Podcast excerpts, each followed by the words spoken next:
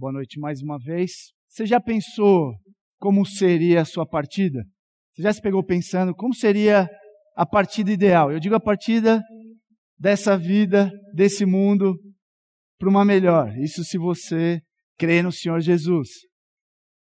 Eu às vezes eu fico pensando como que seria a morte ideal, né? Imaginando eu lá para os 97, 98 anos de idade, deitado na minha cama em casa. O médico falou: "Você tem aí mais uns seis meses? Não, seis meses é muito tempo deitado. Você tem mais uns três meses de vida, dois meses.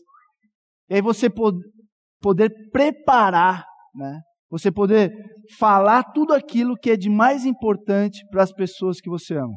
Manda chamar o neto número 27.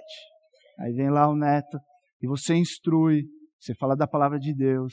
Pensando às vezes qual que como seria, né, a, a morte ideal, né? Como que a gente passaria esses últimos momentos aqui na terra? Com certeza você não vai estar no seu leito de morte e pedir para pendurar todos os seus diplomas na parede, suas medalhas, mandar estacionar o seu carrão na janela para você ficar admirando. Não. Quando a gente sabe que a hora está chegando, o que, que a gente quer? As pessoas que a gente mais ama do nosso lado, certo? Porque no final, é isso que importa, são as pessoas. No céu, o que vai importar são as pessoas. E é interessante que essa porção das Escrituras, esse texto que nós vamos ler agora, é, são as últimas instruções de Jesus Cristo para os seus amados. Mateus 28, versículos 18 a 20, mais conhecido como a Grande Comissão. Mateus 28, versículos 18 a 20. Jesus ressurreto, ele se aproxima dos seus discípulos e diz: Foi-me dada toda a autoridade nos céus e na terra. Portanto, Vão e façam discípulos de todas as nações, batizando-os em nome do Pai e do Filho e do Espírito Santo, ensinando-os a obedecer a tudo o que eu lhes ordenei. E eu estarei sempre com vocês até o fim dos tempos. Senhor, mais uma vez, nós nos achegamos diante de Ti, agradecidos por tudo que o Senhor já tem feito. Obrigado porque o Senhor se importa com os seus. Obrigado porque a missão é sua. Obrigado porque nós vamos, no seu poder e na sua presença, cumprir o impossível, mas, pra, mas que por Senhor nada é impossível. Que o Senhor nos dê as lentes de Jesus Cristo. Que o Senhor impacte os nossos corações para cumprir a sua missão. No nome de Jesus que nós oramos. Amém. Então, essas são as últimas palavras de Jesus Cristo. Agora, aqui não é o final. Essas últimas palavras de Jesus Cristo é o clímax de toda a Escritura, tanto do Antigo como do Novo. Alguns teólogos dizem que é a parte mais importante das Escrituras. Mateus ele escreve o seu evangelho com o propósito de afirmar que Jesus Cristo é o Messias Rei, que veio cumprir todas as profecias e as alianças do Antigo Testamento. E também que ele iria explicar o que iria acontecer a partir dali. Ou seja, se o, o Evangelho fosse escrito só para mostrar que Jesus Cristo é o Messias Rei, que cumpriu todas as profecias, ele teria parado no meio de Mateus 28. Mas aí nós vemos o nosso texto o próprio Senhor Jesus Cristo dando continuidade da história bíblica. Nós temos o Novo Testamento, né, as cartas de Paulo, Atos, que dá o pano de fundo para todas essas cartas. E dali para frente. Mateus, então, ele escreve com um propósito, não só de mostrar que Jesus Cristo é o Messias Rei, que veio e cumpriu, mas o que ele continuou fazendo quais são, vamos dizer, qual é a missão do Senhor Jesus Cristo, né? O que que ele tem a partir dali? E ele nos diz: vão, façam discípulos de todas as nações, batizando-os em nome do Pai, do Filho e do Espírito Santo, ensinando-os a guardar tudo o que eu vos, vos lhe ordenei, e eu estarei com vocês até o fim. Seu corpo, então, nos capítulos 26 a 28, na verdade, ele toma a última ceia com seus discípulos, que aponta para o que acontecer. O Sinédrio condena Jesus Cristo, né, uma condenação injusta. E aí chegam diante de Pilatos. Pilatos não acha culpa naquele homem, mas para não se complicar, ele manda crucificar. Jesus Cristo é crucificado, e aí então as citações em Mateus começam a aparecer. Puf, puf. Citações do Antigo Testamento. Para provar que o que estava acontecendo ali na cruz, a morte do Messias, não era uma tragédia, não era um acidente. E sim, cumprindo as profecias de que o Messias teria que morrer, teria que sofrer para pagar o pecado do seu povo. Então, ao terceiro dia, eles encontram o túmulo vazio. E aí ele aparece para os seus discípulos e ele diz: Foi-me dada toda a autoridade nos céus e na terra. Pessoal, essa missão ela é baseada nada mais nada menos do que na autoridade do próprio rei da missão. Ele está dizendo: vá e faça discípulos, porque ele tem toda a autoridade. Não é a minha missão, não é a sua missão, não é a nossa missão. É a missão do rei da missão. É a missão daquele que tem autoridade sobre tudo e todos. Tem autoridade sobre os céus e a terra. A gente não para para pensar nessas palavras. Mas foi me dada toda a autoridade. Eu mando em tudo. E por isso eu digo: vão. Foi me dada toda a autoridade nos céus e na terra. Quando a gente olha para a Bíblia, a gente tem que olhar não tentando descobrir como Deus vai me ajudar, como Deus vai ajudar as minhas missões. Eu tenho vários objetivos na vida, Deus é grande, Deus faz grandes coisas, Ele é criador, Ele tem autoridade, então Ele vai me ajudar. Não, a gente tem que olhar para a Bíblia entendendo quem que tem toda a autoridade, quem é que manda. E ele diz: Eu tenho to toda a autoridade e eu tenho uma missão para vocês. Não é a sua missão, é a minha missão. Prestem atenção. Se Jesus chegasse e falasse: vão por todas as galáxias e evangelizem todos os alienígenas de todos os planetas. Sabe o que ia acontecer? A gente ia. E sabe o que ia acontecer? A gente ia encontrar alienígenas. E quer saber mais? Eles se renderiam ao pés, aos pés da cruz. Sabe por quê? Porque ele tem toda a autoridade. Se ele falasse, isso ia acontecer. Imagina que da hora, né? Os gideões da galáxia. ia ser muito doido. Mas a questão é que ele tem toda a autoridade. Se ele mandasse, nós iríamos. Autoridade sobre a China. Autoridade sobre todos os continentes. Sobre os Estados Unidos, sobre o Brasil. Sim, eu tenho toda autoridade. Autoridade sobre a natureza? Com certeza, é tudo meu. Autoridade sobre o seu carrão, o seu carrão, aquele carrão massa que você trabalhou tanto. Tive que trabalhar tanto. Não é seu, é dele. É tudo dele. Ele tem autoridade sobre tudo e todos. João 3 diz: Todas as coisas foram feitas por intermédio dele. Sem ele, nada do que existe teria sido feito. Ele é criador de todas as coisas. Ele sustenta tudo com o poder da sua palavra. Hebreus 1:3 O filho é o resplendor da glória de Deus e a expressão exata do seu ser, sustentando todas as coisas por por sua palavra poderosa. Ele sustenta tudo pelo poder da sua palavra. Colossenses 1:17 Ele é antes de todas as coisas e nele tudo subsiste desde uma chuvinha de verão até um tsunami, ele é soberano. Jesus Cristo tem poder sobre tudo. Lucas 8, 25. Onde está sua fé? Perguntou ele aos seus discípulos. Amedrontados e admirados, eles perguntaram uns aos outros: Quem é este que até os ventos e as águas dá ordens e lhes obedecem? Ele é soberano sobre Satanás e os seus demônios. Marcos 1, 27. Todos ficaram tão admirados que perguntavam uns aos outros: O que é isto? Um novo ensino e com autoridade. Até os espíritos imundos ele dá ordens e eles lhe obedecem. Jesus é soberano sobre tudo, sobre todos os governantes que já existiram na história da humanidade e que existem até hoje. Ele colocou todos eles lá. Império persa, grego, romano, Lula, Dilma, Bolsonaro, Trump. Ele é soberano sobre todos eles. Ninguém está lá se ele não colocasse. Apocalipse 17, 14. Foi por isso que João chamou ele de Rei dos Reis. Guerrearão contra o cordeiro, mas o cordeiro os vencerá, pois é o Senhor dos senhores e o Rei dos reis.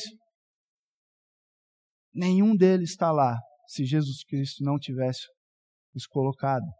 Provérbios 21, 1 diz que além de colocar eles lá, ele domina sobre eles. O coração do rei é como um rio controlado pelo Senhor. Ele o dirige para onde quer. Jesus é soberano sobre todas as pessoas do mundo. Você crê nisso?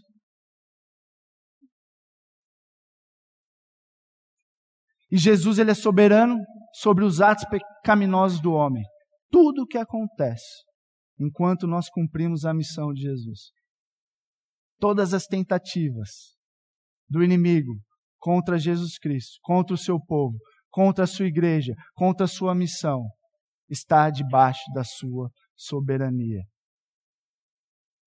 Tem uma história, ela é uma história conhecida, não sei se você ouviu falar, de cinco missionários na década de 50 que foram para uma parte da, da selva amazônica, ali no Equador, levar o evangelho para uma tribo que ainda nunca conhecia, né, é, nunca tinha sido alcançada, mais conhecida como os Alcas.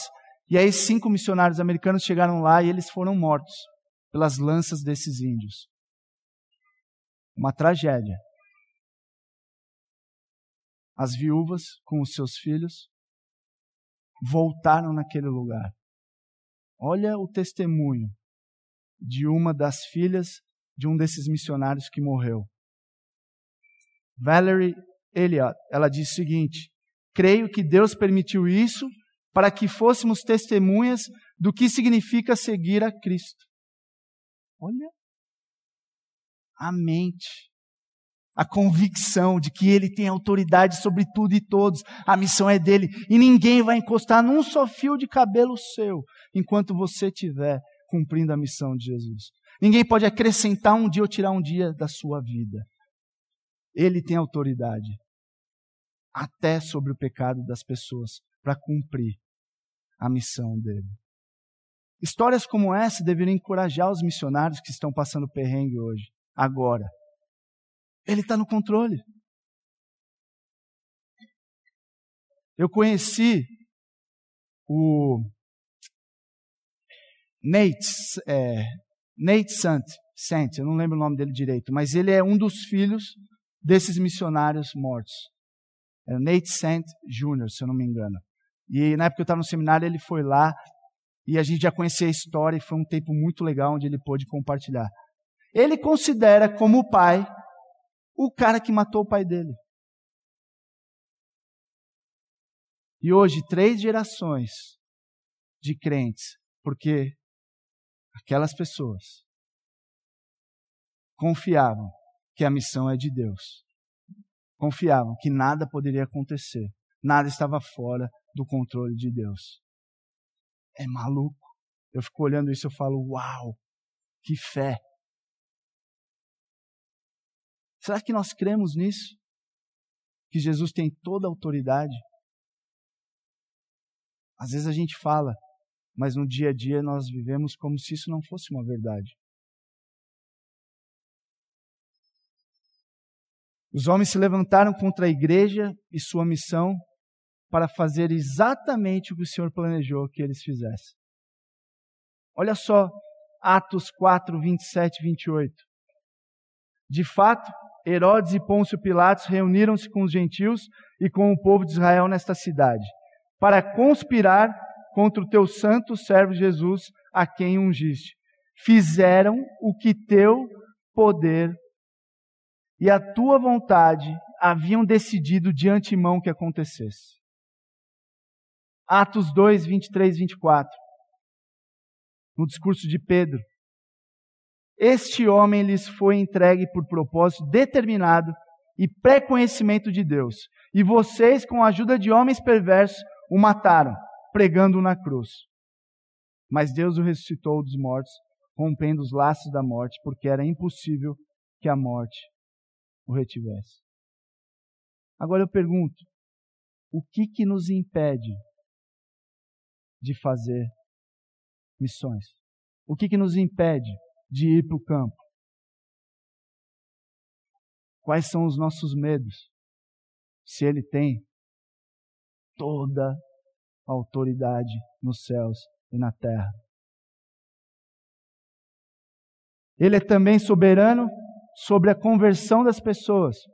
Quem que pode ser salvo? Marcos 10, 23.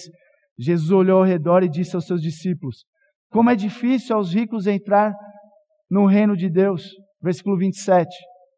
Jesus olhou para eles e respondeu: Para o homem é impossível, mas para Deus não. Todas as coisas são possíveis para Deus. A gente deveria ficar empolgado. Não está no nosso poder, não está na nossa autoridade. Quando nós vamos proclamar o Evangelho, quando nós vamos falar de Jesus para as pessoas, é na autoridade dele.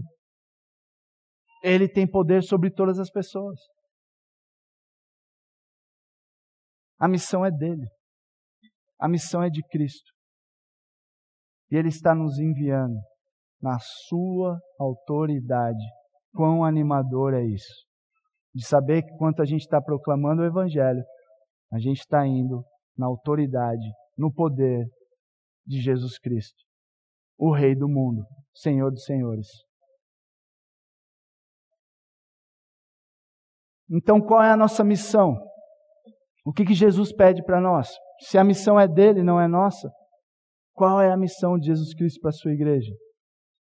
A missão, de acordo com o texto que nós lemos, a missão de Jesus Cristo para nós, de todo discípulo, é fazer discípulos, indo, batizando e ensinando no poder e na presença do Senhor. Essa é a nossa missão. Fazer discípulos, indo, batizando e ensinando no poder dele, na presença dele. E porque ele tem toda a autoridade, o que, que ele diz? Vão e façam discípulos de todas as nações. Ele tem autoridade ele diz: vão, façam discípulos. Existe um imperativo nesse texto, um único imperativo, uma ordem. Não é vão, não é o ir, é fazer discípulos. Jesus está nos comissionando, nos ordenando. É uma ordem. Façam discípulos. Ou seja, porque eu tenho autoridade, vão e façam discípulos. Agora, você pode estar fazendo um monte de coisa legal, servindo na igreja, envolvido em várias coisas, e não está cumprindo a missão que Jesus Cristo te deu. É sutil. O camarada se desdobra. Faz mil e uma coisas na igreja, em casa, no bairro, na comunidade, no trabalho, na escola. E a gente pode ter a surpresa de chegar diante de Jesus e ele falou: legal, você fez tudo errado. Não foi isso que eu pedi para você fazer. Não, mas era isso que eu sabia fazer. Não, mas era isso que eu gostava de fazer. A ordem de Cristo para nós é fazer discípulos. E essa é uma missão custosa. É muito mais fácil a gente marcar uma reunião. É muito mais fácil a gente estar numa programação, ou até mesmo fazer a programação, do que fazer discípulos. É porque a gente pensa que é no nosso poder, na nossa força.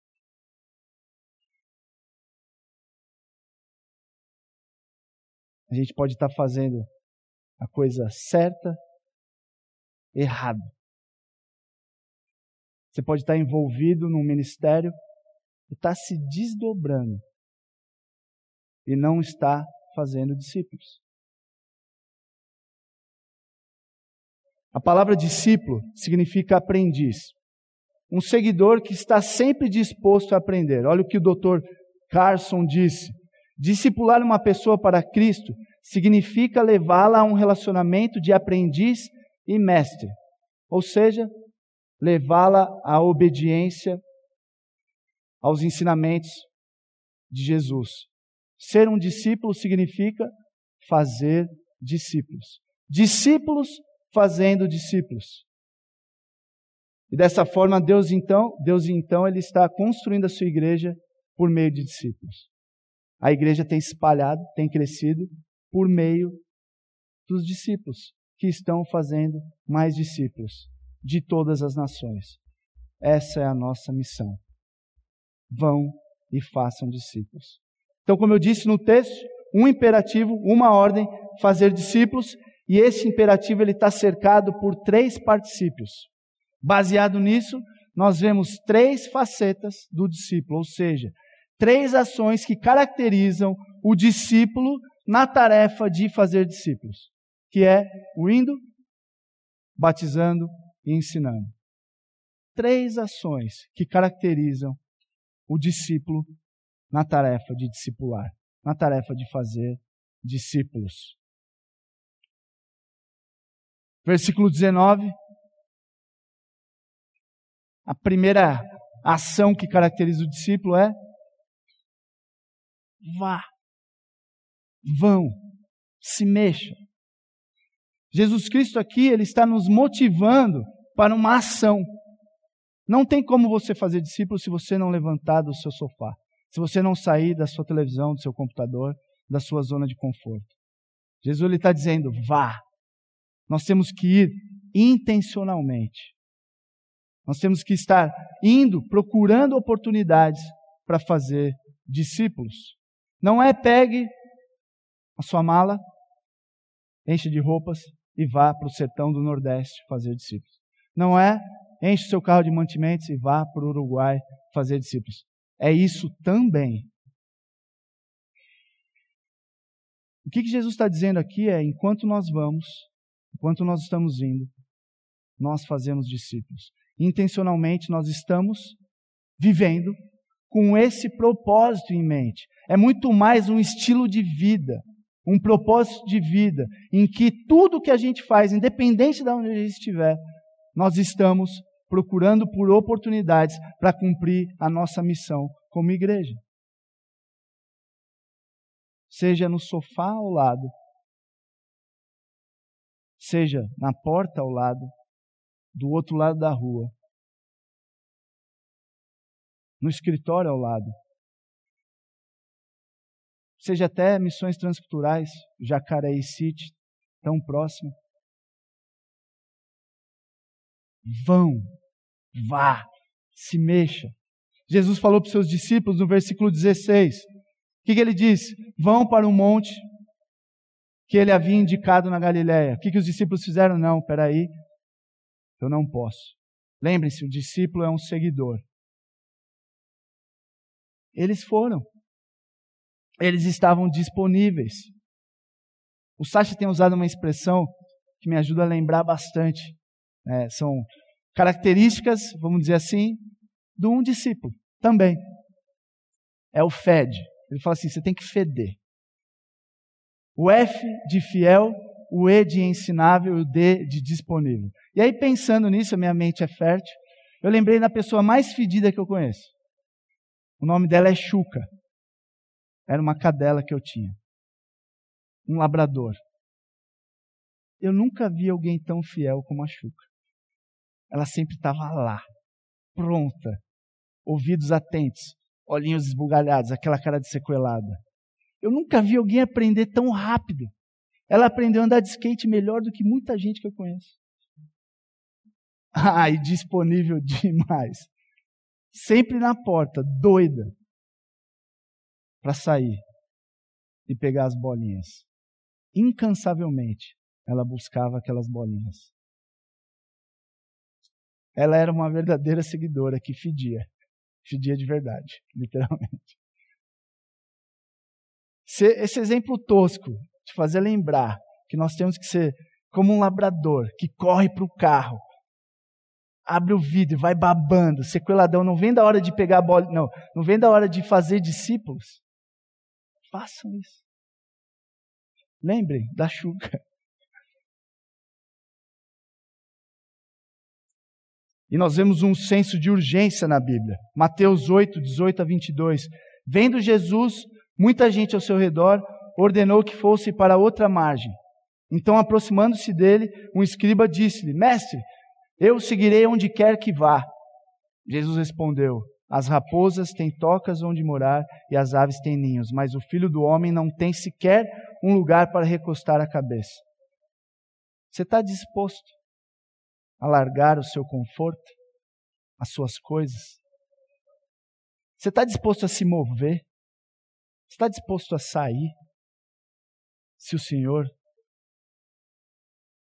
assim mandar?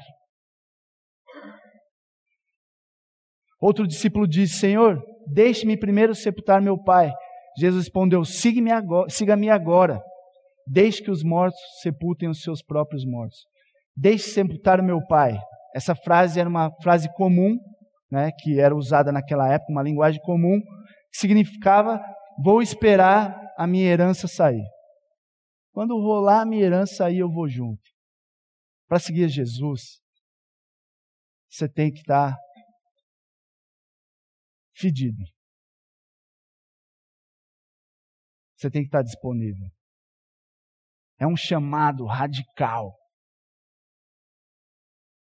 É um chamado para aqueles que estão dispostos a pagar o preço. Lucas 9, 61, 62 diz: Outro ainda disse: Vou seguir-te, Senhor, mas deixa-me primeiro voltar e despedir-me da minha família. Jesus respondeu: Ninguém que põe a mão no arado e olha para trás é apto para o reino de Deus. Jesus não quer apenas seguidores. Ele quer seguidores fiéis, discípulos fiéis, ensináveis, disponíveis. O discipulado tem um custo. Nós queremos conforto, segurança, prazer. Deus quer discípulos fiéis, ensináveis, disponíveis. É algo que é impossível conciliar. Impossível. E é triste que às vezes passa 10, 20, 30 anos. E muitas pessoas nas igrejas nunca discipularam ninguém, nunca fizeram um discípulo, pelo menos além da sua família. Precisamos nos movimentar. A Bíblia tem um senso de urgência. Eu não sei quanto tempo eu tenho. Não gaste mais o tempo que você tem tentando satisfazer os prazeres da sua carne, mas faça a vontade de Deus, e a vontade de Deus é faça discípulos. E a segunda ação que caracteriza o discípulo na missão de fazer discípulos é batizando-os no nome do Pai, do Filho e do Espírito Santo. Ninguém vai chegar para você e falar: Eu quero me batizar. Eu olhei para a sua vida e vi quão atraente é a sua vida e eu quero me batizar. Estou falando de sua vida, não é você que é atraente. Ninguém vai fazer isso. O que, que a gente precisa fazer primeiro? falar. A gente precisa pregar o Evangelho. A gente precisa evangelizar as pessoas. O Evangelho tem que ser pregado. Você precisa falar. Romanos 10, 14 e 15 diz: Como, pois, invocarão aquele em quem não creram? E como crerão naquele em quem não ouviram falar? E como ouvirão se não houver quem pregue? E como pregarão se não forem enviados? Nós precisamos falar. Muitas vezes a gente se sente estranho, esquisito em falar de Jesus. Não é confortável. Não é confortável para muitas pessoas. Mas lembre sempre disso. É melhor sentir estranho, esquisito e pregar o Evangelho do que não sentir estranho, esquisito e não pregar o Evangelho.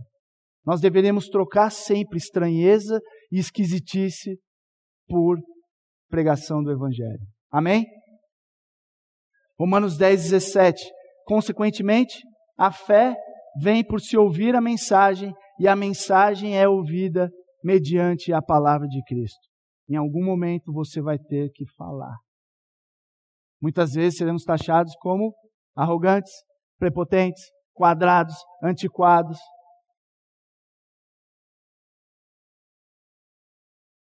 Eu já disse isso antes, mas eu creio que nunca se foi tão apropriado pregar o Evangelho como nos dias de hoje.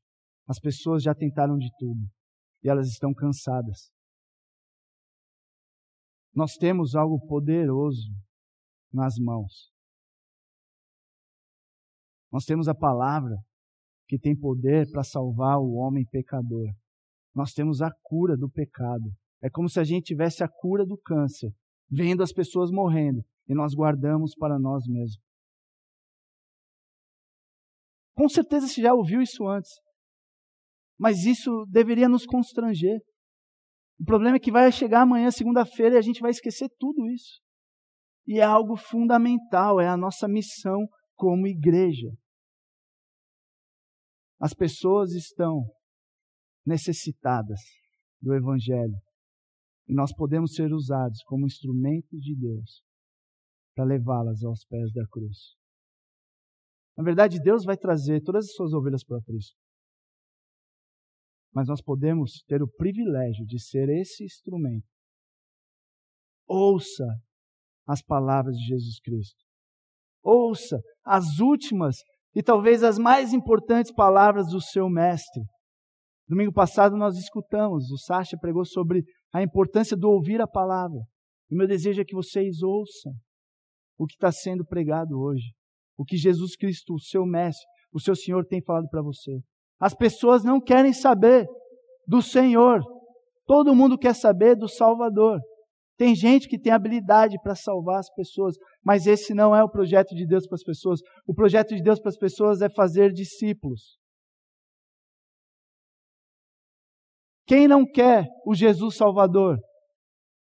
Se você disser, se você não tem Jesus, você vai para o inferno. Se você tem Jesus, você vai para o céu. Quem quer Jesus? Todo mundo quer. Mas quando você diz que você tem que seguir, quando você diz do Jesus Senhor da sua vida, onde Ele vai mexer com todas as áreas da sua vida, ele vai mexer com seus relacionamentos, a maneira como você gasta seu tempo, a maneira como você gasta seu dinheiro. Tem muita gente que foi batizado com a carteira para fora da água. Não, o Jesus Salvador sim, mas o Senhor, esse não. Aí não. Aí é demais para mim. Por isso que Jesus disse: batizando-os em nome do Pai e do Filho e do Espírito Santo, porque ao proclamarmos o Evangelho, o que, que vai acontecer? Todos vão se converter? Provavelmente a maioria não, mas alguns sim. E aí nós vamos fazer o quê? Batizá-los. O batismo é o símbolo de algo que aconteceu lá dentro, numa transformação genuína, onde a pessoa ela morre junto com Cristo e ela ressuscita junto com ele. E ao descermos na água do batismo, nós simbolicamente representamos essa realidade que aconteceu no nosso coração. Esse anel é um símbolo que mostra publicamente a decisão que eu tomei no meu coração de casar com a Kika. Se eu não usar esse anel, não muda o fato de que eu continuo casado com ela. A pessoa, ao se batizar, ela está mostrando publicamente que ela se identifica com Cristo e com o seu corpo. Ali no batismo, o Marcelo morreu. Eu estou representando que ele morreu, o velho homem se foi. E agora eu ressuscitei com Cristo para uma novidade de vida. É algo maravilhoso.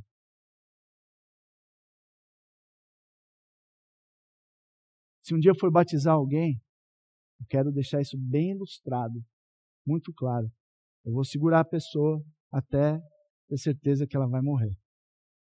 O velho homem tem que morrer. Graças a Deus que Jesus Cristo ressuscitou. Fica tranquilo, eu vou te trazer de volta. Nós batizamos porque as pessoas se convertem, elas nascem de novo e elas se identificam com Jesus Cristo e com o seu corpo, com nós, com a sua igreja. Eu lembro como se fosse hoje, fevereiro de 2005. Máximo dois meses de convertido. Eu estava numa igreja com mais de 5 mil pessoas. E eu não conhecia quase ninguém. Tinha um grupinho ali do pessoal que me levou para a igreja. E aí, esse camarada que me levou para a igreja falou: Cara, você ficou sabendo do batismo? Eu falei: Não. Ele falou: Cara, tá rolando hoje o batismo. Lá na Pool House, era um lugar, tinha uma piscina grande aquecida. Eu falei: É sério, o que é o batismo? E ele me explicou. Eu falei: Eu quero ir muito me batizar. E ele falou: Vamos correr, porque eu não sei se dá tempo. Tava chovendo esse dia. Eu lembro como se fosse hoje. A gente pegou o carro, chegamos lá. Eu cheguei correndo e eu vi o Tommy, que era um dos pastores, saindo da água. Já as pessoas já estavam fora, tinha alguns grupinhos. E eu falei: Ei, Tommy, ele, ele virou assim. E aí eu entrei na água. Ele falou: Cara, você quer ser batizado? Eu falei: Quero. Ele falou: Você sabe o que é o batismo? Eu falei: Não sei se eu sei, me falaram. e ele riu e ele me explicou. Eu falei: Cara, com certeza eu quero ser batizado. E aí foi aquele momento mágico, né? Aquele primeiro amor, batizar, batizando, eu saí da água. E aí depois eu fui contar para as pessoas, para os meus amigos, e a maioria dos meus amigos não eram crentes, mas eles falaram, meu, você não tem uma foto, né? A galera da igreja falou, pô, você, eu servia num ministério de crianças lá, pô, você devia ter chamado a gente, a gente ia fazer uma festa, a gente ia tirar foto, você não tem nenhuma foto do seu batismo. Eu falei, cara, pois é, foi de última hora, eu saí correndo. Olha o presente de Deus. Que coisa maluca. Uma semana depois, o Mike, o cara que me levou para a igreja, ele me ligou e ele dava gargalhada no telefone. Mas aquela risada boa. Eu falei, que foi? Ele falou, cara, você não vai acreditar. Eu falei, o quê? Eu tô com um caderno de atividades do maior jornal da cidade e tem uma foto na capa sua saindo da água do batido. Eu falei, o quê? Você está falando assim, fica tranquilo, eu já comprei dois, eu estou indo te levar. Um presente de Deus. E toda vez que eu olho para aquela foto, eu lembro que aquele Marcelo morreu. E hoje eu estou aqui, porque Jesus Cristo um dia morreu na cruz no meu lugar pelos meus pecados. Eu fui lavado. O sangue de Jesus lavou todos os meus pecados. E eu vivo uma novidade de vida. E eu quero falar para as pessoas. Eu quero testemunhar desse Jesus que tem poder para salvar homem pecador. Como não falar? Como não apresentar desse Jesus Cristo para as pessoas? O batismo, então, ele é gigantesco. Batize em nome do Pai, do Filho e do Espírito Santo. Aqueles que foram salvos, nós continuamos batizando. A terceira e última ação que caracteriza os discípulos na missão de fazer discípulos é o ensino. Ensinando o quê? A obedecer a tudo o que eu lhes ordenei. Enquanto nós vamos, nós batizamos e nós ensinamos tudo aquilo que nós aprendemos. Nós ensinamos eles a guardar tudo o que eu e você temos guardado. Aí. Sabe o que está implícito aqui? Que a gente tem guardado aquilo que a gente tem ensinado. E aí você fica pensando: que? Senhor, misericórdia. Só nos evangelhos são mais de 500 mandamentos de Jesus. Eu tenho que guardar tudo? Eu vou só ler alguns para vocês aqui. Pessoal, ir na igreja domingo, tá todo engomadinho, arrumadinho. Não beber, não fumar e não fazer tatuagem é fácil. Isso aí é crente Nutella. Eu quero ver vocês fazerem isso aqui, ó. Pegar a sua cruz e me seguir. Amar a Deus de todo o seu coração, sua alma, força e ao próximo como a ti mesmo. se alegrar na perseguição, adorar o Senhor em espírito e em verdade, orar constantemente, se humilhar e ser servo de todos, não ficar ansioso por nada, amar seus inimigos, ajuntar tesouros no céu e não na terra. O que o homem juntou, o homem não separe. Dá a César o que é de César. E fazer discípulos de todas as nações. Só alguns. E aí eu vou ter que embutir uma outra característica, uma outra ação que caracteriza uma outra faceta do discípulo. Arrependimento constante. Enquanto nós estamos indo, batizando e ensinando, nós temos que estar nos arrependendo constantemente. Deus, ele, ele nos pede, na verdade, algo impossível. Impossível. Dez anos, Senhor, eu achei que eu nunca ia conseguir parar de fazer isso. E aí, na força e no poder e na graça de Deus, você começa a se desvencilhar, a se desenrolar daquele pecado e fala: Uau, não acredito.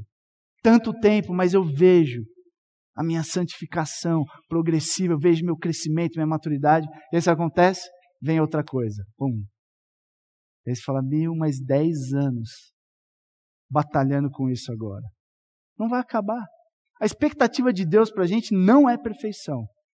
Mas Deus, Ele quer que nós continuemos a crescer em maturidade. Pare de beber leitinho e cresça em maturidade no ensino da palavra. Cresça. É uma santificação progressiva. Eu não quero ser legalista, mas eu tenho que ter consciência de que o que ele pede para mim é impossível.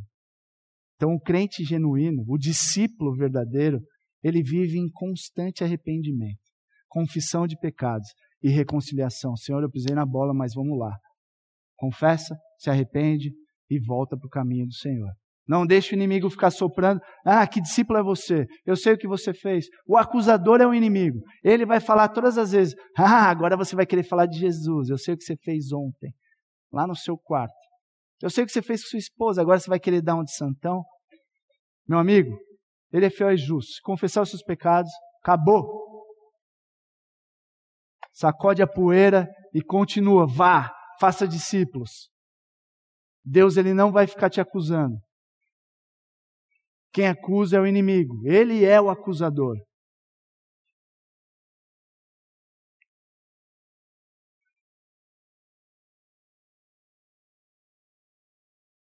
Olha o versículo base da visão da nossa igreja. O resultado da obediência dos discípulos na tarefa de fazer discípulos. Atos 2, 42. E eles se dedicavam ao ensino dos apóstolos. Atos 20, 20. Vocês sabem que não deixei de pregar-lhes nada que fosse proveitoso, mas ensinei-lhes tudo publicamente de casa em casa. Paulo em Éfeso cumprindo a ordem de fazer discípulos. Olha o final do livro de Atos. Paulo preso, uma prisão domiciliar, domiciliar Atos 28, 30, 31. Por dois anos inteiros, Paulo permaneceu na casa que havia alugado e recebia todos que iam vê-lo. Pregava o reino de Deus e ensinava a respeito do Senhor Jesus Cristo abertamente e sem impedimento algum. Sabe que todos esses versículos têm em comum? O ensino. Ensine, ensine, ensine. Sabe o que essa igreja faz? O que ela é forte em fazer? Ensino. Nós temos uns pastores aqui, vocês não têm noção. Eles são sinistros. Sinistros.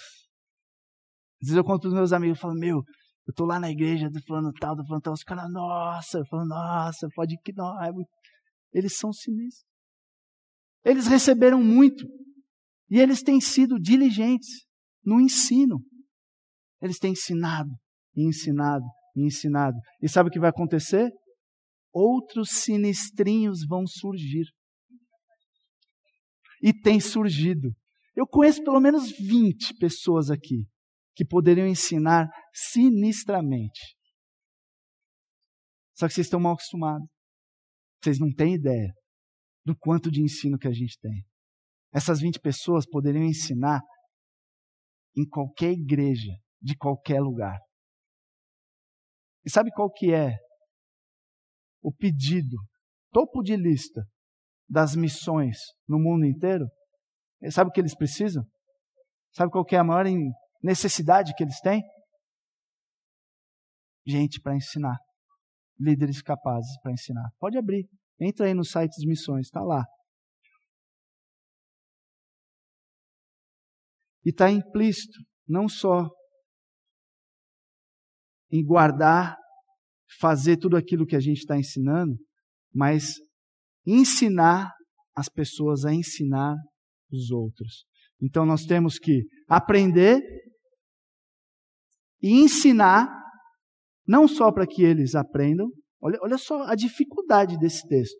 Está dizendo: ensinem esses a guardar tudo que vocês têm guardado. Não é só ensine eles a ter isso na cabeça. Esse guardar é observar, é colocar em ação, é viver dessa maneira, em obediência. Já é difícil você colocar na cachola de alguém esses ensinamentos. Agora, Jesus está pedindo para que você ensine ele a viver. Antes disso, graças a Deus, a ordem aqui é perfeita. Vem o quê? O batismo. Que representa o quê? Uma nova natureza, uma nova disposição, um novo coração. Aquele coração de pedra é trocado por um coração de carne. Um coração fiel, um coração ensinável, um coração disponível, um coração que vai obedecer, que vai entender, que vai internalizar e viver no poder e na força e na graça de Deus por meio do seu Espírito, que nos capacita, que nos ensina, que nos conduz.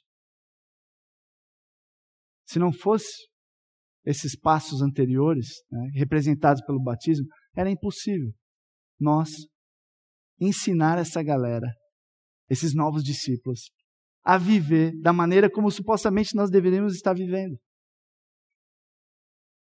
E está implícito aqui também que nós não só devemos fazer com que eles vivam, mas que eles reproduzam a mesma coisa que eles façam que, com que outras pessoas aprendam também. Discípulos fazendo discípulos. Olha só o que, o que Paulo diz para Timóteo, em 2 Timóteo 2,2. E as palavras que me ouviu dizer na presença de muitas testemunhas, confias a homens fiéis que sejam também capazes de ensinar outros. Todo discípulo é um discipulador. A grande comissão nos ordena a ensinar os discípulos a guardarem as ordenanças de Cristo, de maneira que eles possam reproduzir o que aprenderam para outras pessoas. E eu louvo a Deus pelos pastores que nós temos aqui na igreja. Ensino de qualidade. E eles têm ensinado, ensinado, ensinado. E eu digo para você: ensine, ensine, ensine. Essa é uma ação que caracteriza o discípulo que está cumprindo a missão de fazer discípulos de Jesus. Amém? E essa missão de fazer discípulos, indo, batizando e ensinando, nós fazemos na autoridade e na presença do Senhor Jesus Cristo. Que está lá no finalzinho do versículo 20. Enquanto nós cumprimos a missão de Jesus, o que, que ele diz? Eu estarei sempre com vocês até o fim dos tempos. Quando você estiver com medo, quando você estiver inseguro, quando você não tiver certeza, quando você achar que vai ser esquisito, estranho, lembrem, Ele está com você. Que caminho sólido, que estrada sólida que Jesus Cristo fez para a gente caminhar. Na autoridade dele e na presença dele, nós vamos cumprir a sua missão. Ele está conosco. Eu sempre estarei com vocês até o fim dos tempos. Quão animador que é isso. Deus, no seu plano soberano, ele nos trouxe Todos aqui, pessoas de lugares diferentes. A igreja é algo maravilhoso. Contextos diferentes. Você não está aqui por acaso. Deus, Ele te trouxe aqui. Você não está lá no seu trabalho por acaso. O pastor Edson falou numa EBD a deucidência, né? Eu conheço a cristocidência. Não. Você não nasceu na sua família por acaso. Você não está jogando bola, estudando, trabalhando. Você não conhece os pais, os amiguinhos que estão esperando seu filho esperando seus filhos jogar futebol, onde você está ali também, por acaso, não. Pensa aí, todos os lugares que você anda, não é por acaso. O contexto que você veio, tudo que aconteceu na sua vida, tem um propósito. Olha só o que Atos 17, versículos 24 a 26, no contexto da grande comissão, Olha o que a palavra de Deus diz. Atos 17, versículos 24 a 26. O Deus que fez o mundo e tudo que nele há é o Senhor dos céus e da terra. E não habita em santuários feitos por mãos humanas. Ele não é servido por mãos de homens, como se necessitasse de algo. Porque ele mesmo dá a todos a vida, o fôlego e as demais coisas. De um só fez ele todos os povos, para que povoassem toda a terra, tendo determinado os tempos anterior, anteriormente estabelecidos e os lugares exatos em que deveriam habitar. Estamos exatamente aonde Deus quer que você esteja, que estejamos. Isso não é doido pensar? Olha só o versículo 27. Deus fez isso para que os homens o buscassem e talvez, tateando, pudessem encontrá-lo, embora não esteja longe de cada um de nós. De novo, sabe o que isso significa? Você não está vivendo onde você está vivendo, porque simplesmente, simplesmente você está vivendo lá. Não. Você vive onde você vive, você congrega onde você congrega, você trabalha onde você trabalha, você estuda onde você estuda, porque Deus te colocou lá. E quais são as pessoas que estão ao seu redor? Às vezes eu fico viajando, né? Deus, por que que essa pessoa foi com a minha cara? Por que rolou uma afinidade com fulano tal? Você já, você já se perguntou? Será que o Senhor quer falar? Será que o Senhor quer se mostrar? Porque o Senhor está aqui na esperança de que eles podem, possam tatear como cegos e encontrá-lo, porque nós estamos com a presença de Deus. Pensa aí os lugares que você vai. Eu, quando me converti, eu tinha um amigão. Ele era parceiro de fazer coisa errada. E a gente fazia as coisas erradas, sentava, abria uma cerveja e ficava pensando, cara, isso aqui está errado, velho. Mano, isso aqui a gente passou, foi longe demais, né? Cara, você viu fulano tal, não curtiu. A gente ficava vendo o resultado das presepadas. E no meio dessas conversas, rolava muitas outras conversas. Então a gente filosofava, a gente pensava na vida, vamos casar, a gente vai um dia ser empresário. Mano, aquela mina lá é legal. Não, pô, esse emprego não é legal. A gente ficava filosofando. E aí um dia eu me converti. E eu fiquei pensando, mano, eu preciso falar do evangelho para os meus amigos. E esse cara, a gente era muito amigo. E eu fiquei incomodando ele de verdade. Eu ligava e falava, mano, ele, se falar de Jesus de novo, eu vou desligar. Pum, ele já desligou várias vezes. Aí aniversário, tava lá, meu, aquele estilo de vida sul da Califórnia, festa, bebedeira, mulherada. E eu levava lá o crente já, né, Bíblia debaixo do braço, chegava na festa. Não. Mas eu levava um livro que falava de Deus, sempre uma palavra, né, para tentar despertar. Não tinha sabedoria nenhuma, novo convertido, né? Eu queria tipo entrar na mente do cara e falar: "Meu, você tá louco". Mas Deus usou. E esse camarada fugiu, fugiu, fugiu, fugiu.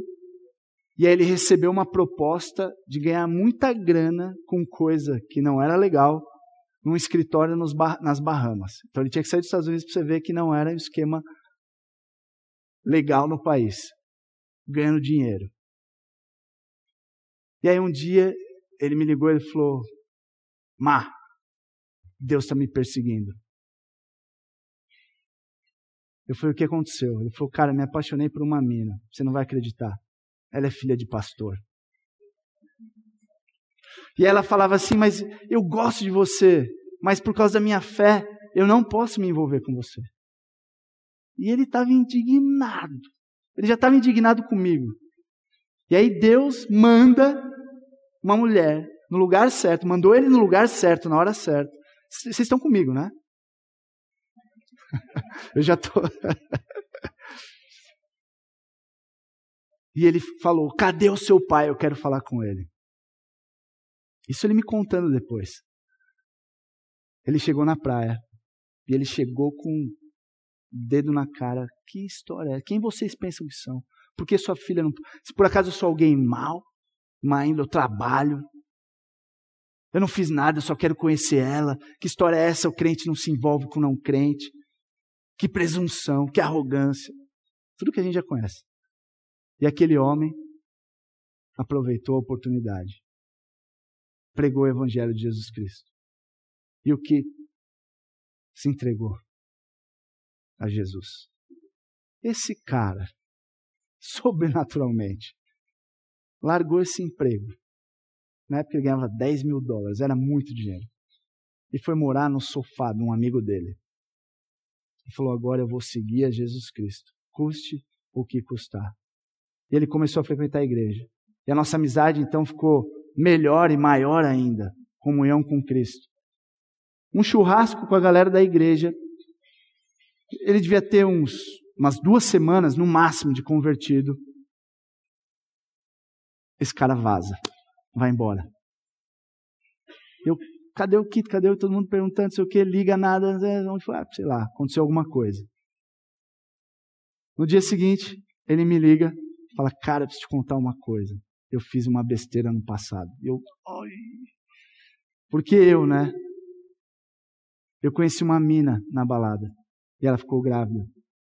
E eu não quis saber, eu abandonei. Eu preciso atrás dessa mina.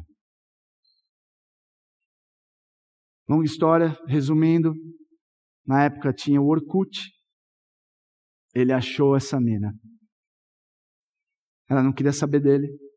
Ele falou o que Deus tinha feito por ele, que ele era um novo homem, que ele tinha nascido de novo, ele se arrependia profundamente e ele entendia ela não querer mais vê-lo. Mas se houvesse alguma maneira dele se aproximar e poder conhecer a filha de oito anos, ele faria tudo. Deus preservou essa mulher. Ela não se casou. Ela não se apaixonou por outro homem. Ele foi tendo contato com ela. Os dois se apaixonaram de novo. Ela recebeu Jesus Cristo como Senhor e Salvador de sua vida. A filha recebeu Jesus Cristo como Senhor e Salvador de sua vida. Esse camarada foi para o seminário e hoje ele é pastor. E ele já plantou duas igrejas nos Estados Unidos. Louvado seja o Senhor por histórias como essa. De homens, como aquele pastor que eu não sei o nome, que não desperdiçou a oportunidade, até mesmo daquele camarada que queria sair com a sua filha. Eu fiquei pensando, se fosse eu, eu ia falar, mano, você tá loucão. Sai fora, eu vou te quebrar camarada que me levou para a igreja. Eu só tenho tenho dez minutos. Eu comecei a fazer jiu-jitsu porque eu era bem magrinho mesmo, um frango, e eu apanhava na escola. Você acredita que eu já apanhei duas vezes? Uma foi no primeiro dia de aula e a outra foi no início das aulas. Não lembro se foi no terceiro, quarto, na segunda semana. Agora, eu lembro até o nome do camarada, o Tilson. Primeiro a gente brigou no intervalo e eu com muito medo para fazer com que o camarada tivesse medo, eu não sabia brigar, eu fazia uns negócios de karatê assim. Uá! Todo mundo rindo da minha cara, esse cara deve ser ninja, né? Aí pum, apanhei. Não contente, o Tilson esperou no final da, do colégio, e é aquela coisa que agita a escola inteira, né? E o tempo, ele não passa, né? É uma eternidade, você fica ali agoni, tipo, com medo, né? Meu, eu vou apanhar de novo. E ele, todo folgadão, né? Vou te pegar, vou te bater. Aí, junta aquela rodinha, meu, foi bem na porta da escola, juntou a rodinha, e eu não querendo brigar, mas o orgulho também, vamos lá, né? Esse cara me derrubou, montou em cima de mim, e eu era da quinta série, minha irmã mais nova, mais velha que eu, era do primeiro e meu irmão do terceiro. Minha irmã viu, veio com o guarda-chuva e pau, limou. Eu preferia ter apanhado do que ter sido salvo pela irmã. Imagina a zoeira no restante do tempo na escola. Aí numa outra escola no Lumen Vitae, o cara parecia o Mike Tyson, sério, era o cara mais forte da escola. Eu não sei por que essa galera queria, queria me bater. Não sei mesmo. Eu, talvez eu, um palpite, eu tinha um cabelo vanilla ice. Não é da época da maioria aqui, mas é um tipo um topetão para cima e eu fazia os raios aqui, ó, na cabeça. Para aquela época era um escândalo. Hoje, né, os estilos e tal. Talvez seja por isso que eles batiam em mim. Mas a questão é que eu entrei no jiu-jitsu. Com 16 para 17 anos, eu falei: Meu, quer saber? Eu não vou mais pagar de Bruce Lee. Se o cara vier, eu vou me defender. E aí eu comecei a treinar jiu-jitsu. E eu começo a olhar para a história, onde Deus me colocou. O cara que me evangelizou, que me levou para a igreja, ele era do jiu-jitsu. E eu quero que você agora, vamos voltar, né? Para onde eu estou indo? Eu quero que você pense nas pessoas que estão ao seu redor, nos lugares que você frequenta. Não é por acaso que você está lá. Não é por acaso que essa pessoa tem uma afinidade com você. Não é por acaso que você nasceu na família que você está hoje. Deus ele é soberano e ele nos coloca onde ele quer nos colocar, para que nós possamos cumprir a sua missão. Amém. Amém. Para que as pessoas possam conhecer Jesus Cristo, porque como diz o texto, ele não está longe de cada um de nós. Duas perguntas. Quais são os lugares que você frequenta? Quem são as pessoas que Deus colocou em sua volta? E a outra pergunta: Você está crescendo em maturidade na palavra de Deus? Ou está bebendo leitinho ainda? Considere o seu crescimento. Eu não sei se é verdade em todos os lugares, mas a gente sempre está conversando sobre igreja, sobre ministérios. E uma coisa que eu tenho visto, eu não acredito muito em estatísticas, mas uma coisa que eu tenho visto é que você vai, por exemplo, eu estava fazendo um curso CTVAP de aconselhamento bíblico. Maioria dos participantes, mulheres. Você vai na reunião de oração, maioria dos participantes, mulheres. E aí você vê disciplinas espirituais, as mulheres lendo, as mulheres orando, as mulheres buscando crescimento espiritual. E nós, homens, considere sair do jardim da infância para a fase adulta, porque é responsabilidade nossa fazer discípulos de todas as nações. Dizem que as mulheres são mais espertas, amém? Não. Não existe mais ou menos, né? Nós somos iguais, alguns têm mais capacidade que outros. A diferença são os papéis. Mas o fato é que as mulheres têm se dedicado nas disciplinas espirituais e elas estão crescendo. Eu espero que não seja a realidade das nossas casas. Marido, está na hora do culto. Marido, você já fez a devocional. E eu encerro com o nosso exemplo supremo. João 4, 31 a 35, um texto que eu gosto muito, que me faz refletir bastante. Jesus Cristo, ele encontra a mulher samaritana e ele está lá, cumprindo a missão, a mesma que ele nos enviou fazer. Ele diz: da mesma forma como o Pai me enviou, eu vos envio. E ele é nosso exemplo supremo. Enquanto isso, os discípulos insistiam com ele: Mestre, come alguma coisa. Mas ele lhes disse: Tenho algo para comer que vocês não conhecem. Então seus discípulos disseram uns aos outros: Será que alguém lhe trouxe comida? Às vezes eu me pego assim, sem noção, igual os discípulos. Final de semana, com quem eu vou estar, aonde eu vou estar, e o que, que a gente vai comer. Meu desejo é que esse mês de missões a gente possa colocar as lentes de Jesus Cristo e muito além disso. Não tem problema estar com as pessoas que a gente ama. Não tem problema comer comida boa. Mas esse não é o propósito pelo qual Deus nos chamou. A minha comida é fazer a vontade daquele que me enviou e concluir a sua obra. Vocês não dizem, daqui a quatro meses haverá colheita? Eu lhes digo, abram os olhos e vejam os campos. Eles estão maduros para a colheita. E eu pergunto para você: qual é a sua comida? Qual é o propósito da sua vida? Pelo que você tem vivido? Qual que é o alvo da sua vida? Quais são as coisas que ocupam a minha cabeça, a minha mente? Saber com quem eu vou estar, o que eu vou fazer, o que eu vou comer nos finais de semana? Qual é o seu objetivo de vida? Qual é o seu propósito de vida?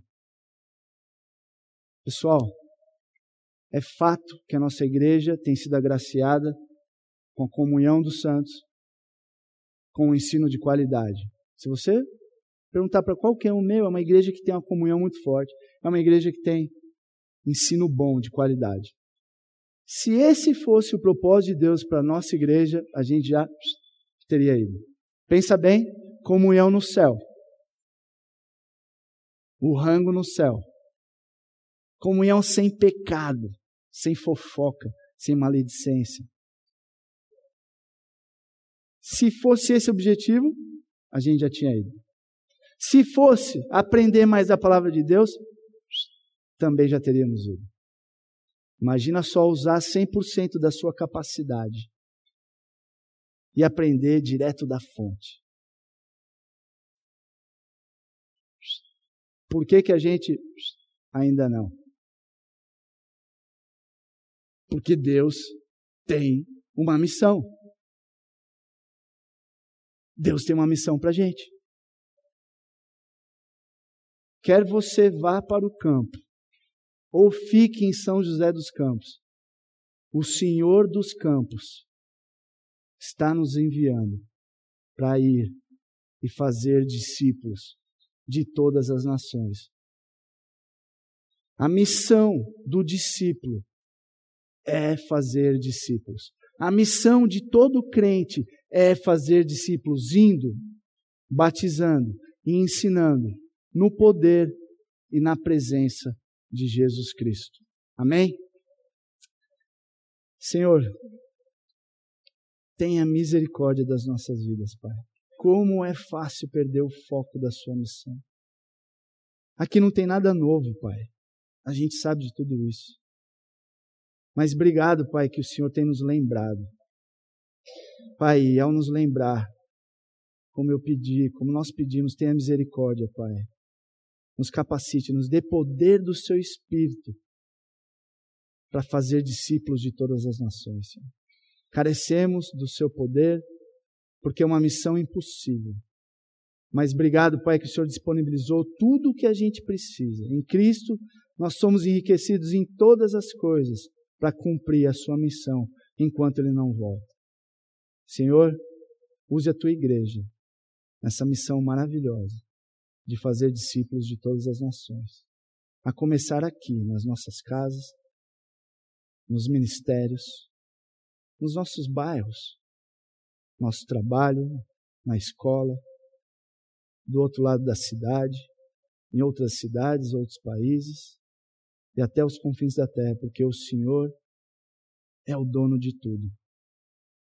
Senhor, a minha oração também é que o Senhor levante pessoas que estão dispostas a te seguir custe o que custar. Entendendo que essa missão é na sua autoridade, no seu poder e na sua presença. E que possamos colher frutos de uma igreja que cumpre a sua missão. Outras gerações impactadas pela nossa geração, por experimentar coisas que as pessoas só experimentam no campo, Pai. Senhor, não nos deixe acostumar com uma vida medíocre de tentar não pecar, mas que possamos ir para cima fazendo missões. Para a sua glória, Senhor. Nós pedimos e agradecemos por tudo. No nome de Jesus. Amém. Amém.